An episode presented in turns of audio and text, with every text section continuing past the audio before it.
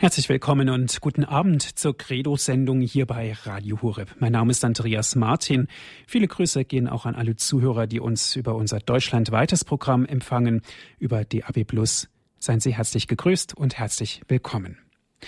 Krankheit, Leid, Sterben und Tod, das ist heute wieder unser Thema. Liebe Hörerinnen und Hörer, das ist ein Thema, das sehr schwierig zu besprechen ist, besonders im Radio. Dennoch tun wir dies, denn Krankheit, Leid, Sterben und Tod gehören einfach zu unserem Leben. Sind wir mal ganz ehrlich zu uns selbst. Es gibt Themen, die wir gerne mit jedem und überall besprechen. Es gibt aber auch Themen, die wir nur sehr dezent und wenn überhaupt im engsten Kreis besprechen werden, weil es ganz konkret dann leichter ist. Meistens sind dies Themen, die das Leben betreffen. Und zwar in einer Art und Weise, die uns unangenehm sind. Und natürlich ist es dann auch für uns unangenehm, darüber zu sprechen. Krankheit, Leid, Sterben und Tod, das sind Angelegenheiten unseres Lebens. Sie gehören dazu. Krankheit, Leid, Sterben und Tod, so haben wir auch diese Sendung genannt. Darüber sprechen wir insbesondere heute über die typische Einstellung des kranken Menschen zum gesunden Menschen. Menschen, die in einem besonderen Leiden stehen, haben auch besondere Bedürfnisse. Darum geht es und ich darf ganz herzlich Herrn Professor Dr. Manfred Balkenull begrüßen. Er ist jetzt mit uns telefonisch aus Osnabrück verbunden. Guten Abend, Herr Professor. Einen schönen guten Abend, Herr Martin. Ich darf Sie vorstellen, Professor Balkenohl ist seit 1976 Professor für systematische Theologie, Moraltheologie im Fachbereich katholische Theologie der Universitäten Osnabrück und Fechter. Er ist Autor zahlreicher moraltheologischer, sozialethischer und anthropologischer Veröffentlichungen. Herr Professor Balkenohl, wir sprechen heute über die Beziehung von kranken Menschen und gesunden Menschen. Jeder weiß, der mal so richtig krank war, dass er im sprichwörtlichen Sinne auch mal ungenießbar sein kann. Die gute Laune ist dahin und die Unfreundlichkeit hat Überwasser. Wie sollen wir uns da verhalten in dieser Situation, um das, diese ganze Situation nicht zu nah an uns herankommen zu lassen? Wie sollen wir da aus christlicher Sicht agieren, Herr Professor? Ja, ist ja so, dass es Leidende gibt, die sich innerhalb und äußerlich, innerlich und äußerlich von der Mitwelt distanzieren. Das sind auf der einen Seite, das sind die Menschen, die Sie gerade, gerade vielleicht angesprochen haben. Man kann sagen, es gibt regressiv, apathische Leidende, weil sie in der Vorstellung leben, dass die Mitmenschen sie enttäuscht haben. Und es gibt auch andere Leidende, nämlich solche, die aggressiv sind und aggressiv reagieren. Auch solche, die vereinsamt sind, vereinsamte, lebensmüde Patienten. Und das ist schwierig, mit diesen unterschiedlichen Gegebenheiten fertig zu werden und auch das, was die Menschen denn eigentlich erwarten im Krankheitsprozess, das hinüberzubringen, das deutlich werden zu lassen. Hier die Kommunikation, den Kontakt mit dem Patienten aufzunehmen und nicht abzubrechen mhm. und zu halten. Ja, Herr Professor, Sie haben gerade schon angedeutet, wir müssen eigentlich viel früher ansetzen und müssen uns überlegen, in welchem Leiden steht überhaupt der Kranke. Können Sie uns da ein paar Beispiele nennen, in welche Richtung das geht? Sie haben darüber gesprochen, dass es einen aggressiv kranken Menschen gibt und dass er in besonderen Leiden steht. Ja, das gibt ja auch, das ist die, die eine Sorte, die eine Sorte, die fast gesagt, die eine Gruppe von Menschen, dass beim aggressiven Menschen selbst im Zustand des Leidens noch ein affektiv bedingtes Angriffsverhalten wirksam ist. Also Aggressionen, nicht wahr? Und dann müssen wir auch sehen, dass wir versuchen zu verstehen, wo denn die Ursprünge dieser Aggressionen liegen. Auch wie bei dem apathisch Leidenden, wo deren Ursprünge liegen. Auch beim vereinsamten, lebensmüden Patienten. Das wäre eine wichtige Frage. Wir müssen versuchen, dieser Frage nahezukommen und diese, diese Frage ein wenig der Beantwortung näher zu führen.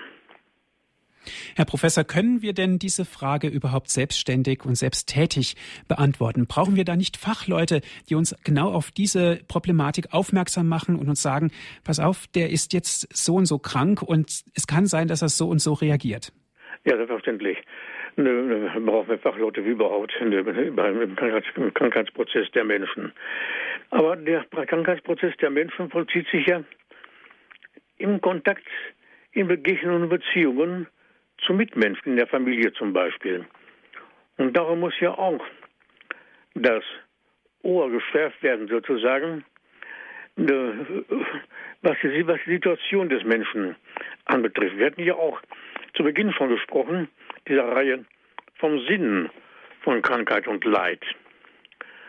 Und wenn wir diese Frage stellen, dann bedeutet das ja schon, die heute immer noch weit verbreitete biozentrische Sicht von Erkrankungen durch, durch grundsätzlich zu durchbrechen. Und man erahnt auch schon, dass Körperreparatur nicht das einzige und eigentliche Ziel sein kann, wenn der Mensch krank geworden ist. Diese Frage gilt es auch hier konkret bei den Menschen zu stellen und eine Antwort näher zu führen. Diese Frage zielt ja auf ein umfassenderes Verständnis von, vom Menschen, auf eine ganzheitliche Auffassung, die darin ihren Wurzelgrund hat, dass weder Leiblichkeit noch Seelenleben losgelöst für sich bestehen und dass beide Bereiche nicht aus sich selbst erfasst werden können. Das Seelenleben kann man ohne Leiblichkeit nicht sehen. Leib und Seele bilden ja eine innige Einheit, hatten es gesagt. Zeitlebens sind sie aufs engste miteinander verbunden. Alles Seelische will in den leiblichen Ausdruck gelangen. Eine Grundaussage aller Medizin und aller Menschenkunde. Da sehen wir doch schon daran, dass der Mensch lachen und weinen kann, dass er blass und rot werden kann. Hier treten aber seelische Wirklichkeiten leibhaftig in Erscheinung. Die Funktion des Seelenlebens ist ihrerseits an den Zustand des Leibes gebunden und von seiner Verfassung abhängig und umgekehrt. Das müssen wir immer wieder sehen, wenn wir dieses Thema von der Grundlage her, auch von der nötigen Tiefe her behandeln wollen. Und das wollen wir ja hier, weil das anderswo in dieser Weise nicht geschieht. Darum müssen wir das ja hier tun. Sicherlich lebt eine alte, von naturwissenschaftlichem Denken geprägte Ansicht immer noch fort, dass bei Krankheitsbefunden lediglich der Körper repariert werden müsse. Bei solcher Sicht und Verfahrensweise sind aber Rückfälle und Symptomverlagerungen schon vorausprogrammiert. Sicherlich brauchen wir die hochentwickelte Apparatemedizin. Wir brauchen die medikamentöse Medizin als Hilfen, aber sie darf nicht sich nicht verselbstständigen. Und dann hatten wir auch von den Hauptgruppen der kranken Menschen schon gesprochen. Und außer den Menschen mit deutlich somatischen und jenen mit signifikant psychischen Eigenschaften, Erscheinungsformen, gibt es noch die in den letzten Jahren sprunghaft gewachsene Anzahl solcher Menschen, die schwer unter ihrer Situation im Leben unter den Kommunikationsproblemen leiden. Für eine klinische Behandlung sind deren Symptome oftmals nicht ausreichend und sie sind ebenfalls nicht gesund genug, um im Leben bestehen zu können. Mhm. Herr Professor Balknull, da möchte ich direkt mal nachfragen, um welche Krankheiten handelt es sich da? Meinen Sie damit das Burnout-Syndrom? Meinen Sie damit Krankheiten, die in der heutigen Zeit, in dieser schnelllebigen Zeit auftreten, die es vielleicht früher nicht gab? Welche Krankheiten meinen Sie? Wir, wir können hier eigentlich keine Krankheiten eigentlich ausnehmen. Es ist aber genauso schwierig, jetzt hier spezifische Krankheiten jetzt im Moment zu nennen. Beides ist die Schwierigkeit, aus der Ferne so eine Situation deutlich werden zu lassen. Somatische Symptome sind solche, die, die äußerlich sind, äh, leiblich gebunden erscheinen. Aber auch hier, wenn man genauer hinguckt, obwohl der Patient über Schmerzen oder Unwohlsein klagt, so sind ja manchmal auch tiefere Fragen vorhanden. Wie denn der Mensch zu dieser Krankheit gekommen ist. In ganz besonderer Weise erwarten diese Menschen personale Sorge und Zuwendung, Ermutigung. Und das gilt für sämtliche Krankheiten. Mhm. Wer kann uns denn diese Zuwendung geben? Müssen das Fachleute sein? Müssen das Psychologen, Psychiater sein? Können das Priester sein oder ganz einfach jeder Mitmensch? Das dürfen Fachleute sein. Aber es ist auch richtig, was Sie gerade gesagt haben, dass hier jeder Mensch, der Mitmensch gefordert ist. Das sind nämlich die Erwartungen und Forderungen im Krankheitsprozess. Besonders häufig und auffällig äußert sich eben dieser Fragegehalt, von dem wir gesprochen hatten, in den Krankheiten, in vielen Formen eben der Erkrankungen. Und wir müssen auch sehen, dass der Mensch symbolisch, also ein Symbol ist ja verhüllter Ausdruck einer verborgenen Wirklichkeit. Und dass der Mensch Symbol, symbolisch etwas offenbart und im Symbol wird dem Menschen noch geoffenbart. Und in dem Zusammenhang müssen eben die verschiedenen Fragen gesehen werden. Der, der Leib ist Ausdrucksfeld für Seele und Geist. Es ist richtig, dass Sprache, Mimik, Pantomimik hervorragende Ausdrucksmittel sind für geistiges und seelisches Leben. Sie reichen aber bei weitem nicht aus, wenn die Umgebung den indirekten Fragegehalt nicht wahrnimmt. In der Erkrankung werden nun fordernder und deutlicher Zeichen gesetzt, denn der Kranke beansprucht höhere Aufmerksamkeit und ein höheres Maß an Sorge und Pflege. Krankheit, Leid, Sterben und Tod, das ist heute unser Thema in der Credo-Sendung hier bei Radio Horeb. Mein Name ist Andreas Martin und wir sind im Gespräch mit Herrn Professor Dr. Manfred Balkenohl von der Universität Osnabrück.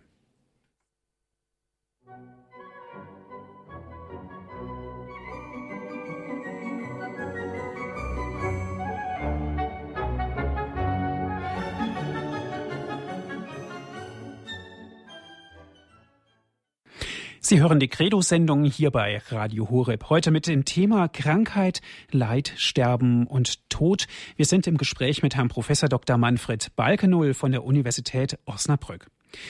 Herr Professor, Sie sprachen vor der Musikpause darüber, dass der Kranke fordert. Er fordert ganz einfach Zuwendung, er fordert viele Dinge, aber eine Forderung hat auch immer was mit einer Überforderung zu tun. Kann es also sein, dass der Kranke so viel fordert, dass wir dem Ganzen gar nicht mehr gerecht werden können?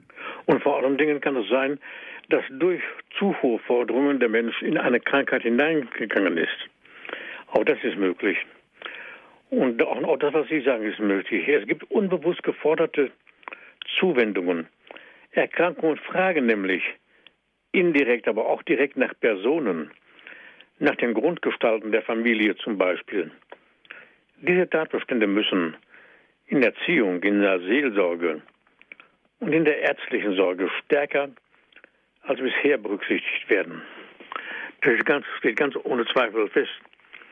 Und daher ist ja die Frage auch zu stellen, eine Antwort näher zu führen, was erwartet der kranke Mensch von seinen Mitmenschen. Zunächst erwartet der Leidende dass er gesehen und beachtet, nicht etwa ignoriert oder vergessen wird.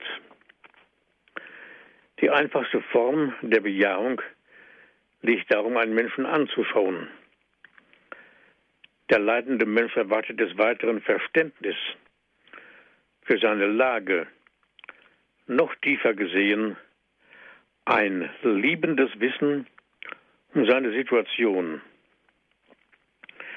dass er sich im Krankheitsprozess in besonderer Weise nach Bejahung angenommen, ja geliebt werden sehnt und diese Lebensqualitäten auch zeichenhaft anstrebt, das weiß der Klagende selbst nicht, im Allgemeinen nicht. Darüber kann ihm auch keine Auskunft erteilt werden. Wenn er aber angenommen und bejaht wird, ja, wenn er sich geliebt weiß, dann geht ihm mit einem Maler auf, was ihm zuvor eigentlich gefehlt hat und warum er leidet.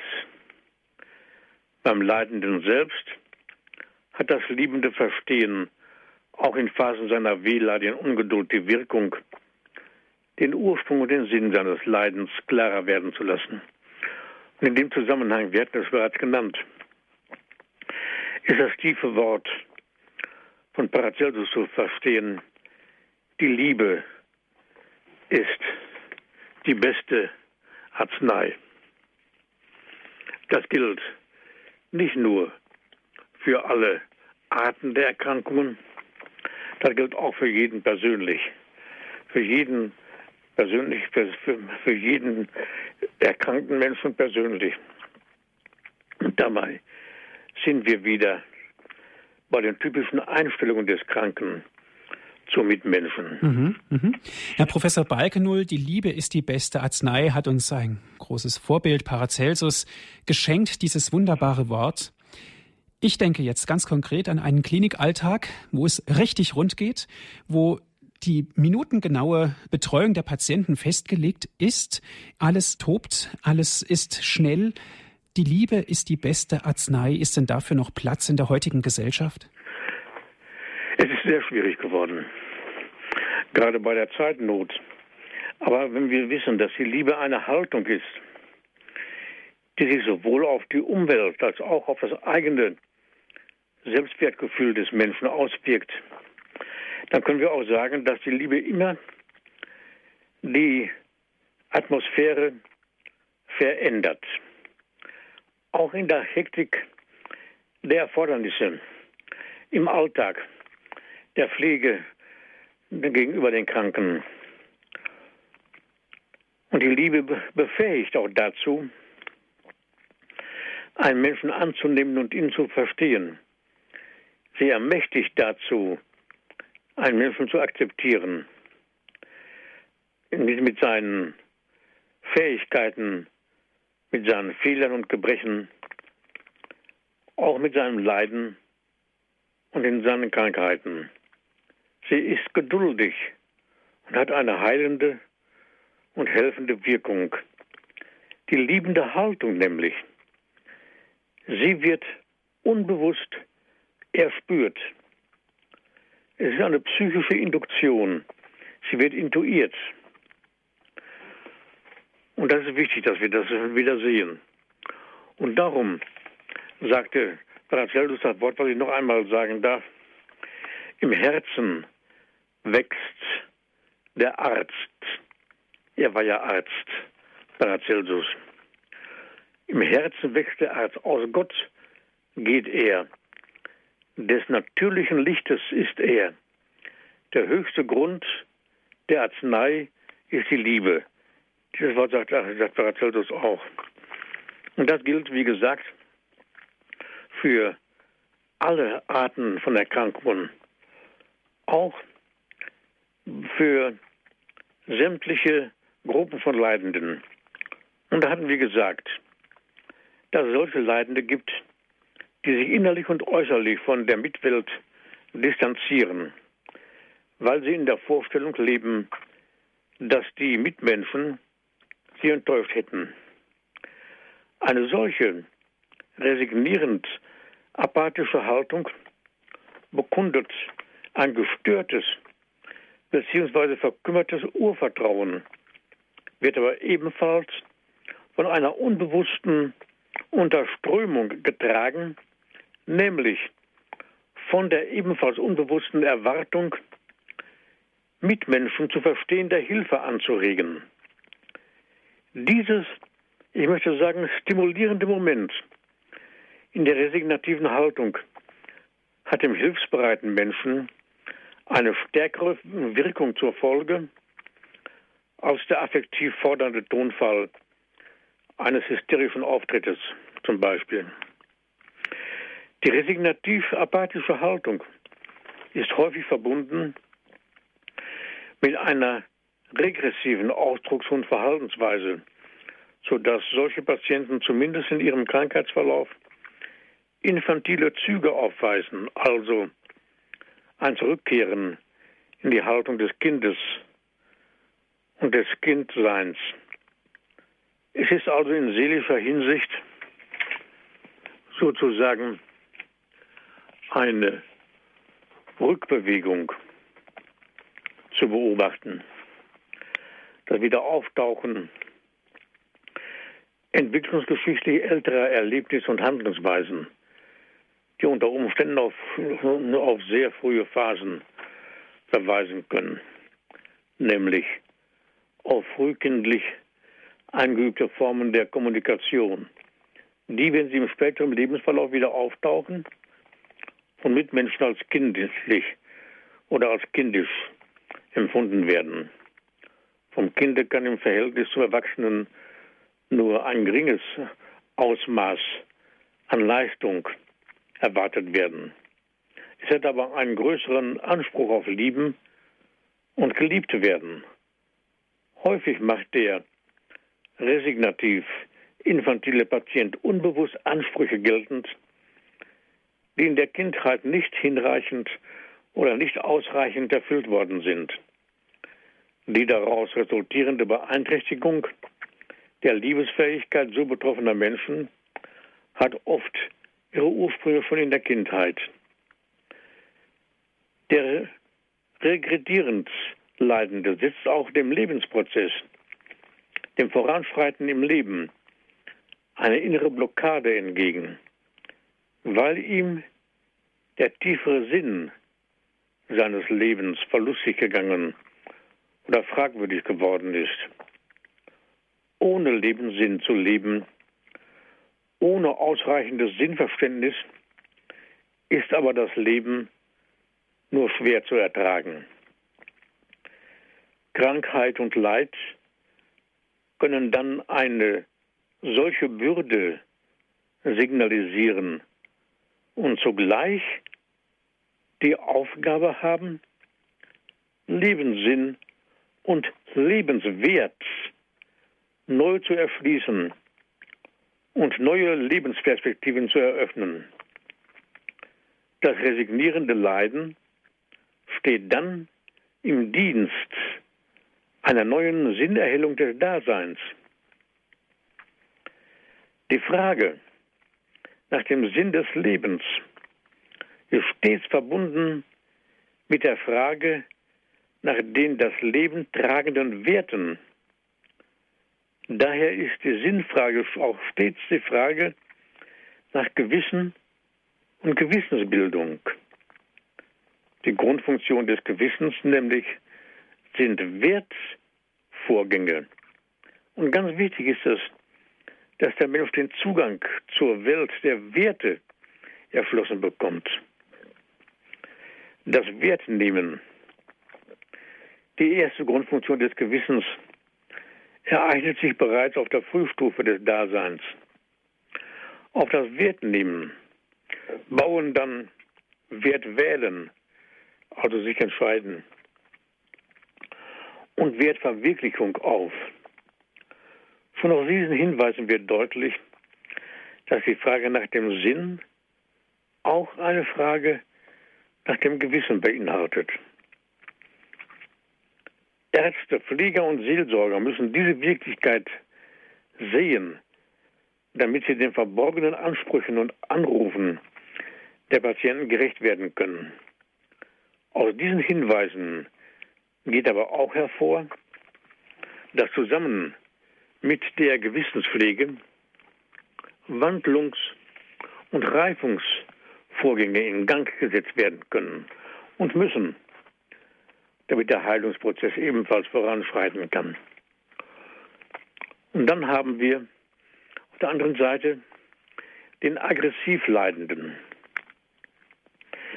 Beim aggressiven Menschen ist selbst im Zustand des Leidens noch ein affektbedingtes Angriffsverhalten wirksam.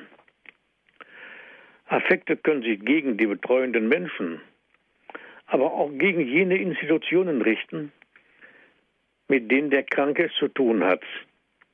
Zum Beispiel gegen das Krankenhaus mitsamt dessen Trägerorganisationen.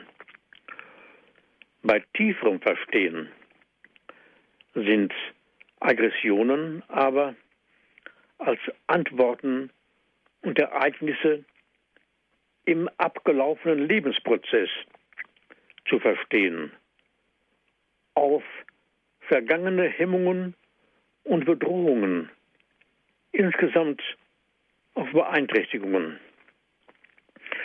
Vergangene Situationen also sind es, welche in die Gegenwart hinein übertragen, also projiziert werden und diese belasten.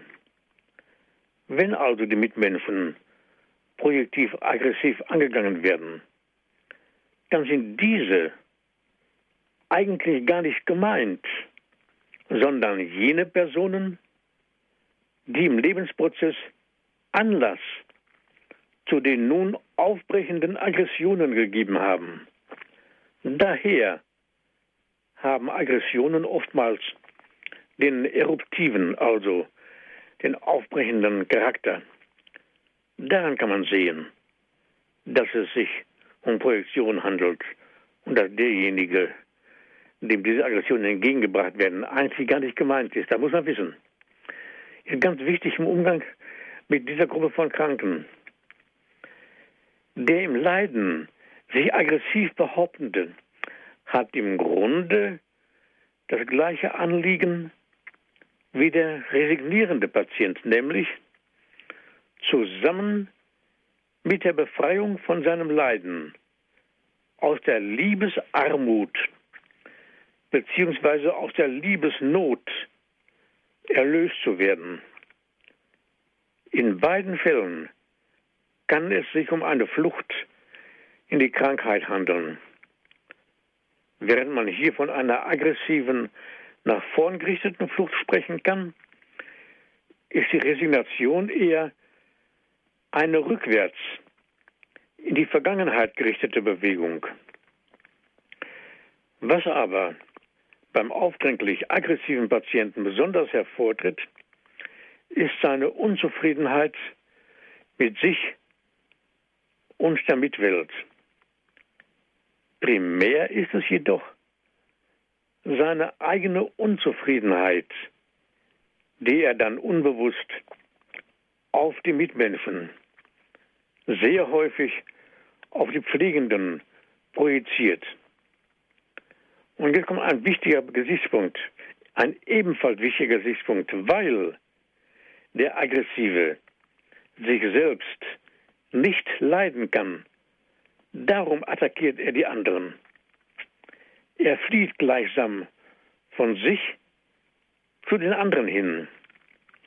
Was er an den Tag legt, ist die ungeduldige Art und Weise des protestierenden Forderns, die übersteigenden, die übersteigerten Erwartungen.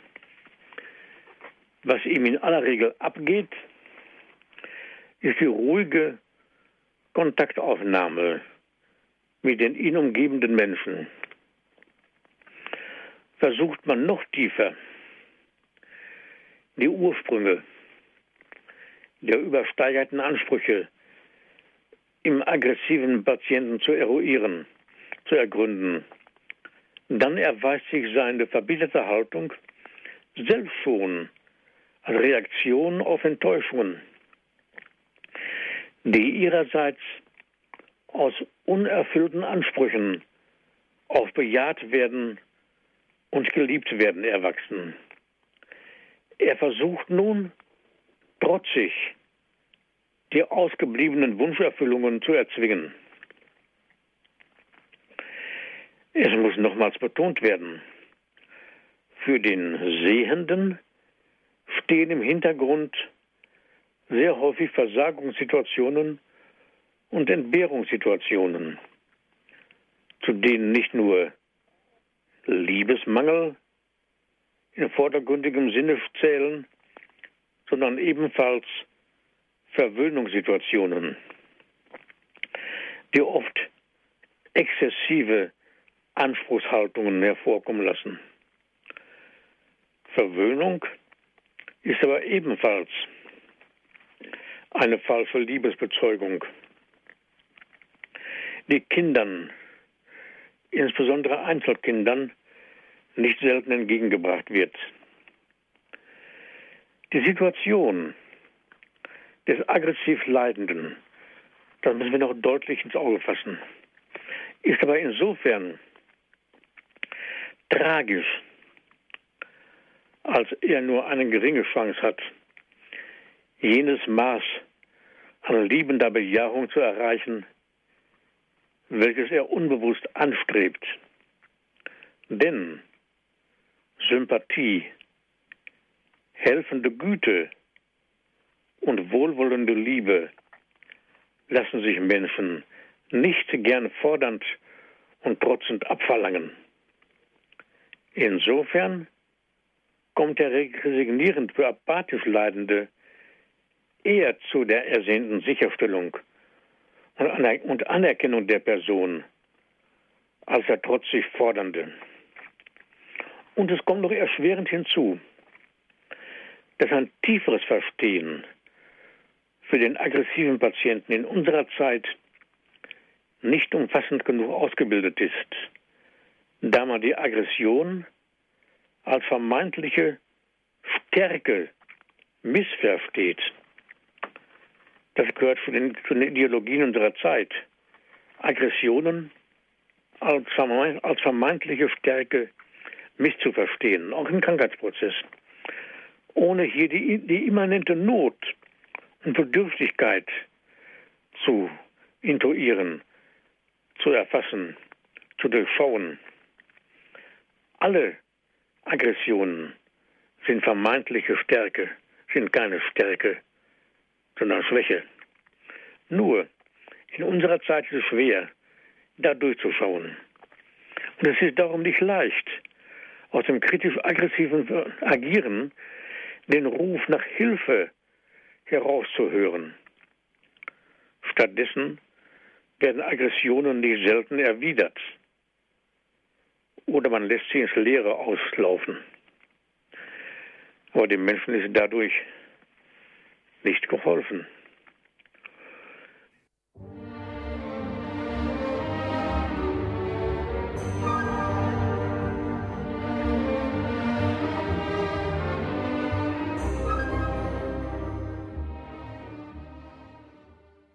Sie hören die Credo-Sendung hier bei Radio Hureb. Krankheit, Leid, Sterben und Tod, das ist heute unser Thema. Wir sind im Gespräch mit Herrn Professor Dr. Manfred Balkenohl von der Universität Osnabrück. Herr Professor Balkenohl, wie ist es denn mit den Menschen, die besonders einsam sind, die Menschen, die auswegslose Situationen vor Augen haben? Ja, das gibt es selbstverständlich auch. Wir haben neben dem angreifenden, sich behauptenden und dem resignierend apathischen Patienten auch noch den vereinsamten, lebensmüden Patienten, den lebensmüden Leidenden, der sich isolationistisch, möchte ich sagen, in sein Inneres zurückzieht und niemandem seinen desolaten Zustand zeigen möchte. Die Art und Weise, seines sich zurückzieht, seines sich Abschirmens, gibt jedoch schon Aufschluss über Wurzelgründe seiner Erkrankung, nämlich den Mangel an Vertrauen und Zutrauen gegenüber seinen Mitmenschen und auch gegenüber sich selbst. Wenngleich man bei vordergründiger Betrachtung überhaupt nicht sehen kann, woran der Patient zutiefst leidet, so tritt doch für den Wissenden das nicht zur Entfaltung gekommene Urvertrauen angstvoll in Erscheinung. Hier haben wir natürlich Angstmomente, Angstzustände immer mit dabei, sind sie mit im Spiel. Die hermetische Abschließung der Person gelingt jedoch niemals ganz, da der Mensch selbst in dieser Isolation an das mitmenschliche Du und an das Wir gebunden bleibt. Sogar noch mehr als derjenige, der nur oberflächlich im Kontakt zur Mitwelt lebt. Die Möglichkeit, den Mitmenschen aus der narzisshaften Selbstisolation herauszuholen und ihn damit zu retten, ist jedoch immer gegeben. In solchen Fällen besteht allerdings häufig die Gefahr des Suizidversuches beziehungsweise des perfekten Suizides. Daher sind die genannten Formen, auch die Erscheinungsformen auch als präsuizidiale Symptome zu werden, die zugleich Zeichen einer umfassenden Verzweiflung sein können. In den Erscheinungsformen solcher Verzweiflung, mitsamt der Depression, die ja dann auch auftreten kann, wird eine verborgene Intention zeichenhaft dargelegt. Das muss man sehen. Das ist nämlich die kommunikative und zugleich finale, also auf ein Ziel hingerichtete Seite der Verzweiflung, dass sie immer noch auf Sicherstellung, auf Rettung der Person ausgerichtet ist, dass der Mensch also unbewusst auf der Suche ist nach einem Menschen, der ihn in seiner seelisch desolaten Situation versteht und aus dem Zwinger herausholt. Darum nämlich setzt das Unbewusste die Zeichen der Verzweiflung, wie Kommunikationsnot, extreme Depressionen oder auch die leiblichen Erscheinungsformen, damit für den Sehenden die Aufmerksamkeit erregt wird und helfende Bemühung möglich wird, die nur mit Kontaktstärkung beginnen kann. Mhm. Herr Professor Balkenul, verstehe ich das richtig, dass genau diese Zeichengebung von dem Kranken, um es jetzt mal so auszudrücken, absolut wichtig ist? Das ist doch eigentlich ein Ursymbol der Menschheit, um überleben zu können, wenn man das mal auf die Spitze treibt. Ja, selbstverständlich. Das ist, das ist die finale Seite der Verzweiflung. Die hat ein Ziel, eine auf ein Ziel gerichtete. Die Verzweiflung zielt, zielt Sie hat eine, eine Zielperspektive, eine kommunikative und zugleich finale Seite. Nur wenn dem Verzweifelten oder dem, dem Schwankenden unbegrenztes und vorbehaltloses Vertrauen entgegengebracht wird, wird sich der Haltlose wieder aufrichten können. Nur dann. Und das ist wichtig zu sehen durch den Anschluss des Verzweifelten an einen Menschen, durch eine wirklich personale Beziehung, kann das verkümmerte Vertrauen neu geweckt werden. Mhm. Und wenn es auf diesem Wege zu einem normalen Kontakt zum Mitmenschen, zum mitmenschlichen Du kommt, zu dem der Verzweifelte innerlich aufschauen kann, dann kann er auch wieder für das Wirken Gottes zugänglich gemacht werden. Auf diese Zusammenhänge haben Erziehung, Seelsorge, aber auch die ärztliche Sorge um den Menschen in Zukunft als einzige Aufgabe verstärkt Obacht zu geben. Viele, dieser Dinge scheinen vergessen zu sein. Und die müssen wieder in das Licht des Auges gelangen. Die Verzweiflung, kann in ihrer Höchststeigerung eine dreifache sein. Die Verzweiflung an sich selbst, am mitmenschlichen Du und an Gott. Solange sie in diesem Sinne noch nicht total ist, also noch nicht alle drei Bereiche und damit das gesamte Leben erfasst, ist sie nur partiell, also begrenzt. Das sind weniger theoretische Aspekte, sondern aus dieser Wirklichkeit ergeben sich Anhaltspunkte für die menschenkundige Bemühung. Eine partielle Verzweiflung ist eine Art Vertrauenskrise, die bei menschenkundiger Pflege, Erziehung und Seelsorge noch überwunden werden kann. Ganz anders sieht es bei der totalen Verzweiflung aus. Und hier muss sorgsam beobachtet werden, in welchem Bereich die Beziehungen noch am wenigsten gestört sind. Und genau an diesem Punkte ist es möglich anzusetzen, um tragfähige Beziehungen in der gesamten dreifachen Weise wiederherzustellen, wiederzugewinnen. Ja, danke schön bis hierhin, Herr Professor Balkenull. Krankheit, Leid, Sterben und Tod, das ist heute unser Thema. Heute geht es ganz besonders hier in der Credo-Sendung bei Radio Hureb über die typische Einstellung des kranken Menschen zu gesunden Menschen. Wir haben darüber Herrn Professor Dr. Manfred Balkenull gehört von der Universität Osnabrück. Und gerne, liebe Zuhörer, dürfen Sie jetzt auch mitsprechen, Ihre Erfahrungen uns, wenn Sie wollen, auch mitteilen, Ihre Fragen stellen. Ich lade Sie ein, kommen Sie mit uns ins Gespräch, rufen Sie an. Krankheit, Leid, Sterben und Tod, das ist heute unser Thema. Haben Sie vielleicht auch schon mal Erfahrungen gemacht, dass kranke Menschen ein besonderes Bedürfnis nach Zuwendung haben und dass es vielleicht auch mal schwer sein kann, diese Zuwendung zu geben? Wir sprechen jetzt darüber mit Herrn Professor Balkennohl und mit Ihnen. Wir freuen uns auf Ihren Anruf.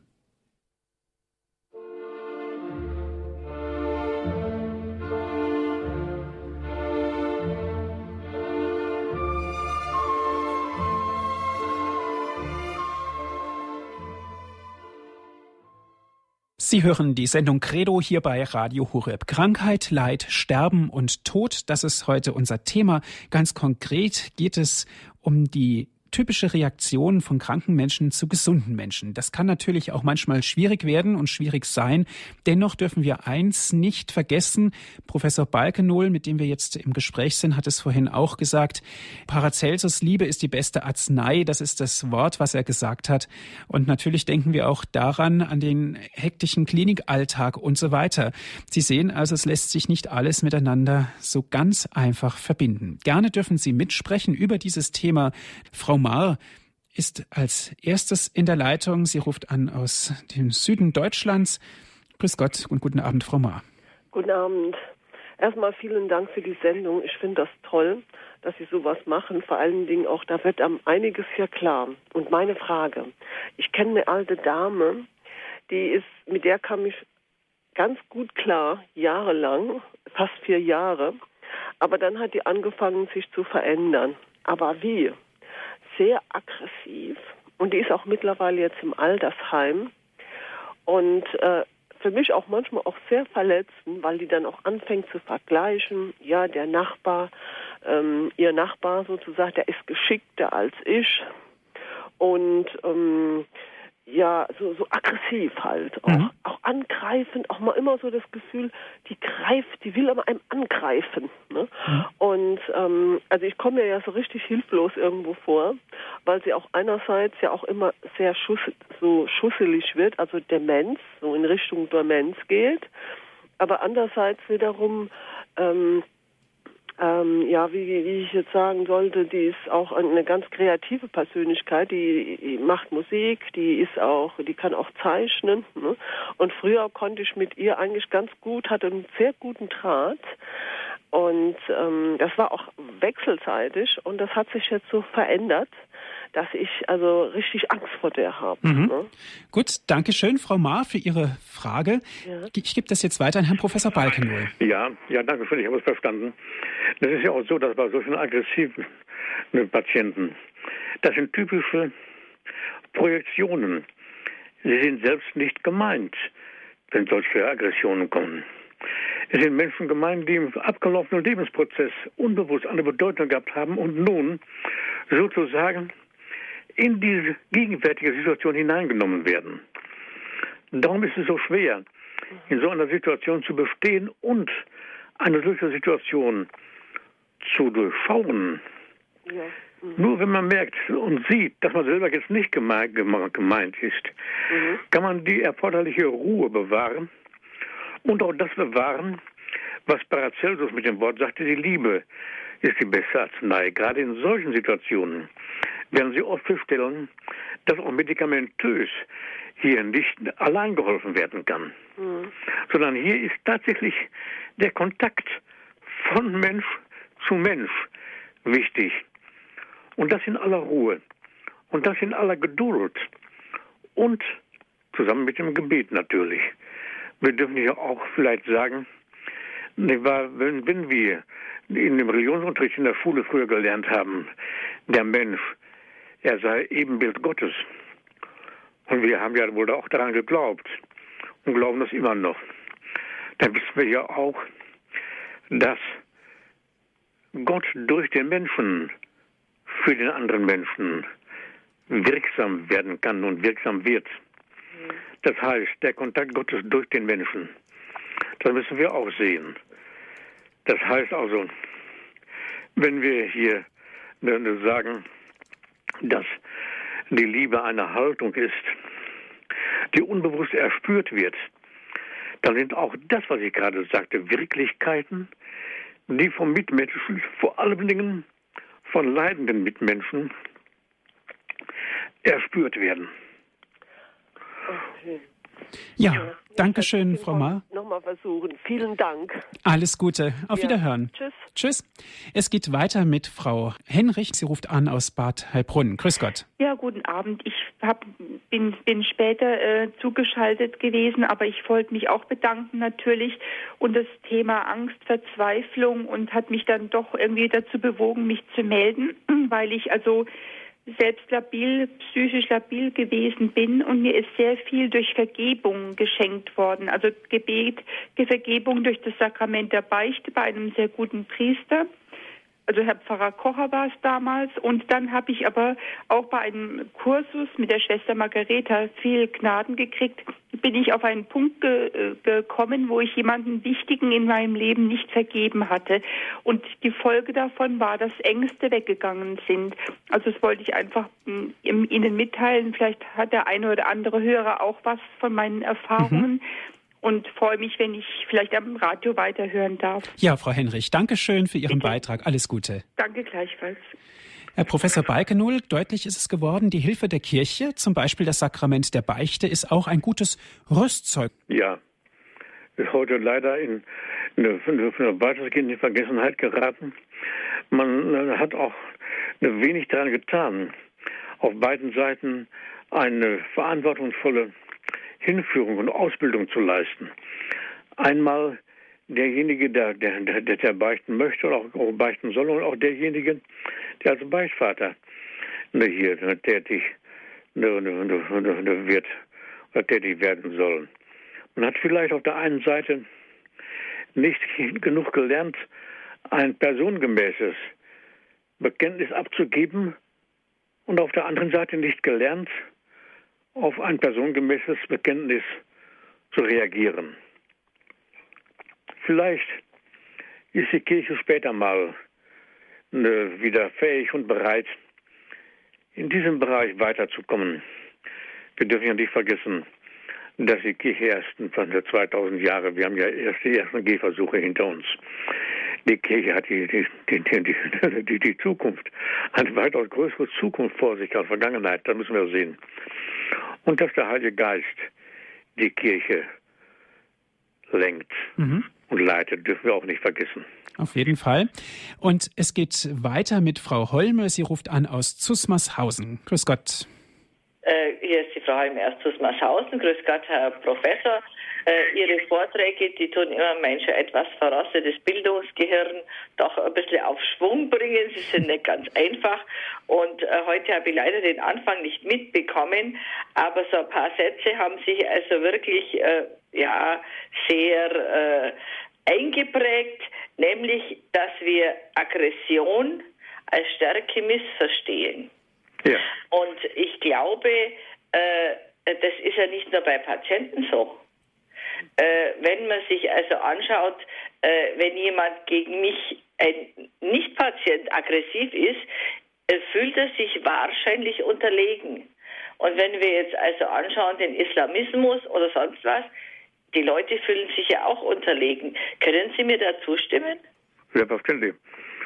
Es betrifft nicht nur die Kranken. Aggressionen sind immer ein Zeichen der Schwäche, nicht ein Zeichen der Stärke. Ein Zeichen, ein, ein Gefühl der Unterlegenheit, nicht der Überlegenheit. Es kann, darum kann, kann auch in der Aggression das ruhige Abschätzen der Werte und die ruhige Kommunikation mit den Mitmenschen nicht, nicht zustande kommen. Und das ist auch, auch so, dass bei Aggressionen dann das Eruptive, was hier zum, zum Ausdruck kommt, ja doch sehr deutlich auf vergangene Lebenssituationen aufmerksam macht. Sie sind selbst nicht gemeint, wenn sie angegangen werden, aggressiv angegangen werden. Das sind meistenteils Projektionen. Mhm. Gut, herzlichen Dank, Frau Holme. Herzlichen Dank, das war wunderbar. Dankeschön. Noch einen gesegneten Abend. Dankeschön. Es geht weiter, Herr Professor, mit Frau Müller. Sie ruft an aus Essen. Guten Abend, Frau Müller. Ja, guten Abend, Herr Professor, und äh, Sie auch. Äh, ich höre gerne Ihren Sender, besonders Ihre Beiträge. Sind erbauend, aber ich muss doch äh, widersprechen, wenn der Heilige Geist wirklich unsere Kirche äh, durchfluten würde, wenn die Menschen offener dafür wären, äh, dann wäre es mit unserer Amtskirche und in den Gemeinden doch anders. Dann wäre die Liebe doch viel mehr präsent und einer würde sich um den anderen kümmern. Ich habe es leider selber erfahren müssen und äh, tja, Mhm. Woran liegt es, dass es so ist, wie es ist? Mhm. Es ist halt immer die Versuchung. Ich lebe hier mitten im Ruhrgebiet, Multikulti, und habe fast die ganze Welt im Hause mit. Und ich denke, äh, dass Gott es möchte, äh, äh, dass wir Zeugnis geben, trotz aller Widrigkeiten, doch äh, für den anderen da zu sein, ohne, und das ist das Schwierigste, äh, ohne selber getröstet sein zu wollen, denn unser Trost kommt ja nun woanders her. Mhm, gut, danke schön, Frau Müller. Herr Professor, den Heiligen Geist ganz aus dem Blick zu verlieren, ist natürlich ein Fehler und ich denke auch zu behaupten, der Heilige Geist ist nicht mehr da, wäre genauso ein Fehler. Auch im Hinblick auf Krankheit, Leid, Sterben und Tod, wenn wir besonders den Gesichtspunkt des Trostes ins Auge nehmen. Ja, der Heilige Geist wird hier nicht umsonst in den Anrufen als Tröster genannt, als Tröster angerufen. Und das ist ja ein, ein, ein Trost, den wir auch ohne den religiösen Rückhalt nun wirklich nicht haben. Und darum ist es wichtig, den Heiligen Geist anzurufen, ganz ohne Zweifel. Und das kann auch die letzte, Zuflucht sein des Menschen. Und es ist dann ja auch so, dass nur mit dieser religiösen Rückbesinnung die nötige Ruhe und Gelassenheit auch zu erreichen ist, mit den schwierigen Menschen, die es heute gibt, äh, auszukommen und sie auch wieder ein Stück zu begleiten. Das ist ja wichtig für den Christen. Er hat ja die Aufgabe. Die Aufgabe kommt ja nicht von ihm selbst. Die ist ihm geschenkt worden, gegeben worden. Nicht wahr? Und zwar ich sage jetzt noch einmal von Gott, weil der Mensch ja Ebenbild Gottes ist. Darum hat er ja auch die Aufgabe, diese Ebenbildlichkeit Gottes im Leben weiterzutragen. Und wir haben ja auch die aus der frühen Christenheit herkommende Glaubensüberzeugung, dass nicht nur der Mensch Ebenbild Gottes ist, sondern die Familie das Ebenbild der göttlichen Dreifaltigkeit ist. Und insofern strahlt Gott mit seiner Güte, mit seiner Barmherzigkeit in das Leben der Menschen hinein, aber vorwiegend doch wohl auch durch den Mitmenschen. Und diesen Gesichtspunkt müssen wir auch deutlicher als früher wieder in den Blick nehmen, was der Mensch hier für eine Aufgabe hat von seinem Wesen her, von seinem Sein her, was sich dann in das Tun hinein verwirklichen muss. Ja, danke schön, Herr Professor Balkenohl. Die Sendezeit neigt sich nun dem Ende zu. Es war sehr hochinteressant gewesen. Herzlichen Dank, dass Sie sich die Zeit genommen haben und uns wieder einen Schritt weiter eingeführt haben in dieses Thema Krankheit, Leid, Sterben und Tod, dass wir auch die Hoffnung nicht aus dem Blick verlieren und vor allen Dingen, wie Sie es auch am Ende gesagt haben, den Heiligen Geist und den Trost zu spüren haben. Herzlichen Dank dafür. Ich bedanke mich. Und Dankeschön auch an Sie, liebe Hörerinnen und Hörer, dass Sie mit dabei gewesen sind, dass Sie sich mit eingebracht haben in die Sendung. Wie immer gibt es diese Sendung auch zum Nachhören am Computer. Dazu lade ich Sie ein, einfach unseren Download- und Podcast Angebot zu nutzen. Auf unserer Internetseite www.horeb.org gibt es die Sendung dann zum Herunterladen. www.horeb.org, unsere Internetadresse. Gerne schicken wir Ihnen auch kostenlos einen CD-Mitschnitt zu. Rufen Sie an unseren CD-Dienst unter 08323 9675 120. Noch einmal 08323 9675 120 und von außerhalb Deutschlands 0049 8323 9675 120.